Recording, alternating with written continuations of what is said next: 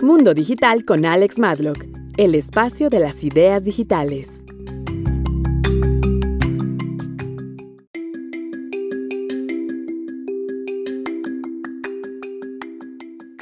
Hola a todos y bienvenidos a un nuevo podcast. Hoy vamos a hablar de un tema muy interesante y muy importante que son los protocolos de comunicación para tus correos electrónicos. Como bien sabes, el correo electrónico ha pasado a ser una herramienta fundamental dentro de la comunicación empresarial. La facilidad con la que podemos mandar un correo desde cualquier dispositivo como un ordenador, una tableta, un teléfono móvil o cualquier otro dispositivo ha facilitado esta gran difusión. Poder enviar un mensaje, un comunicado, una carta, un pedido desde cualquier lugar del mundo ha hecho del correo electrónico un arma de trabajo muy importante e imprescindible. Una de las grandes ventajas del correo electrónico es que no molesta o interrumpe, como lo puede hacer una llamada telefónica. El correo se recibe en cualquier momento, pero se lee y se contesta cuando la persona receptora lo desee. El receptor es el que elige el momento que considera más oportuno para contestarlo. El correo electrónico profesional o de negocio debe atenerse a unas mínimas reglas de etiqueta que algunas personas o desconocen o no aplican de forma correcta.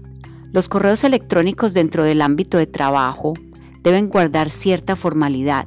No tienen que ser graciosos, ni divertidos, ni llenos de abreviaturas. Deben ser profesionales, serios, breves y directos, manteniendo una redacción correcta y unos tratamientos de cortesía adecuados.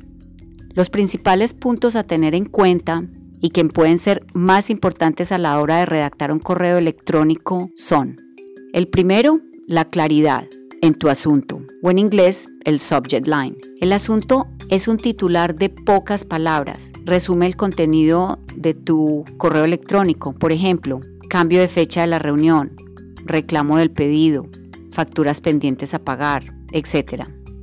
Segundo, los correos con dominios propios.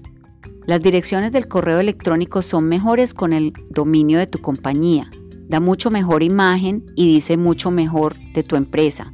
Al utilizar un correo con el nombre de tu empresa, da una proyección profesional versus cuentas genéricas de grandes proveedores como Gmail, Hotmail y Yahoo. Esas están bien, pero mantén esas para tu uso personal. Tercero, ¿qué responder y a quién responder? El botón de responder hay que usarlo con cierto cuidado. Si no te fijas bien, puedes responder a un grupo de personas que no deberían estar recibiendo tal vez tu contestación y que tal vez estaba dirigido solo a una sola persona. Observa bien quién es el remitente original del mensaje y obviamente revisa también los otros remitentes. Muchas veces solo necesitas responder a uno dependiendo del caso o si consideras que todos deben saber tu respuesta, ahí sí ya puedes hacer reply all. Simplemente sigue la etiqueta de la conversación. Cuarto, utiliza los signos de exclamación con moderación. Si quieres darle énfasis a tus palabras, no utilices palabras en mayúsculas, porque el protocolo es que si utilizas todo en mayúsculas, quiere decir que estás casi gritando. O sea que ten mucho cuidado con eso. También no abuses de los signos de exclamación. No te pongas a poner cinco signos de exclamación seguidos, pues la verdad no es muy profesional y es un signo de agresión. No hay que abusar tampoco de los recursos gráficos como los emoticones o demasiados cambios de puntuación o de caracteres o demasiados puntos suspensivos. Recuerda siempre que este correo es profesional y es un reflejo de tu compañía. Recuerda también que los correos electrónicos, así como las cartas, deben ir firmados. Es buena idea que puedas tener un diseño gráfico, el cual siempre lo puedas integrar a tus correos electrónicos, pues así puedes integrar no solamente tu firma, pero también los datos de tu contacto.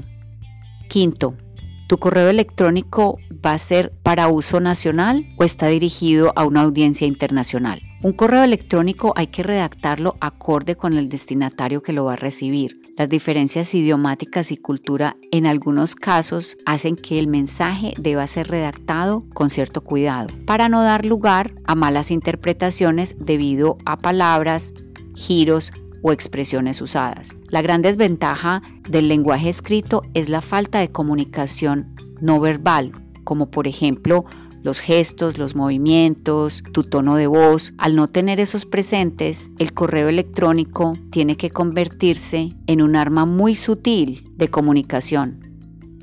Sexto, responder a tus correos electrónicos.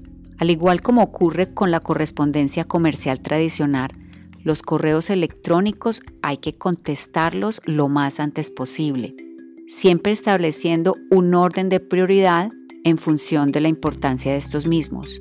No hay peor cosa que escribir correos y que nunca recibas respuestas. De ser así el caso, ¿cómo le debes hacer seguimiento a tu correo electrónico en caso de no obtener respuesta?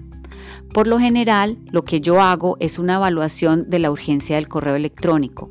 Si necesitas una respuesta muy inmediata, el seguimiento debe ser en un curso de las 24 horas siguientes. Si este correo electrónico no tiene tanta urgencia, el seguimiento lo debes hacer a las 78 horas. Y si a pesar de que hiciste el seguimiento a las 78 horas no recibes respuesta, es apropiado hacer otro seguimiento una semana después. Algo también que te recomiendo es que si haces el seguimiento, hagas forward de los correos anteriores. Así puedes tener un registro de toda la comunicación y todos tus intentos realizados a tus clientes.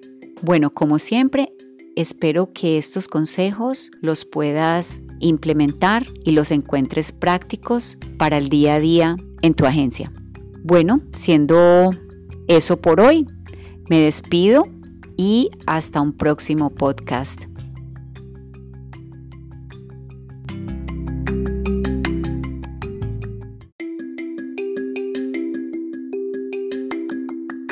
Sigue a Alex en sus redes sociales como Alex Madlock.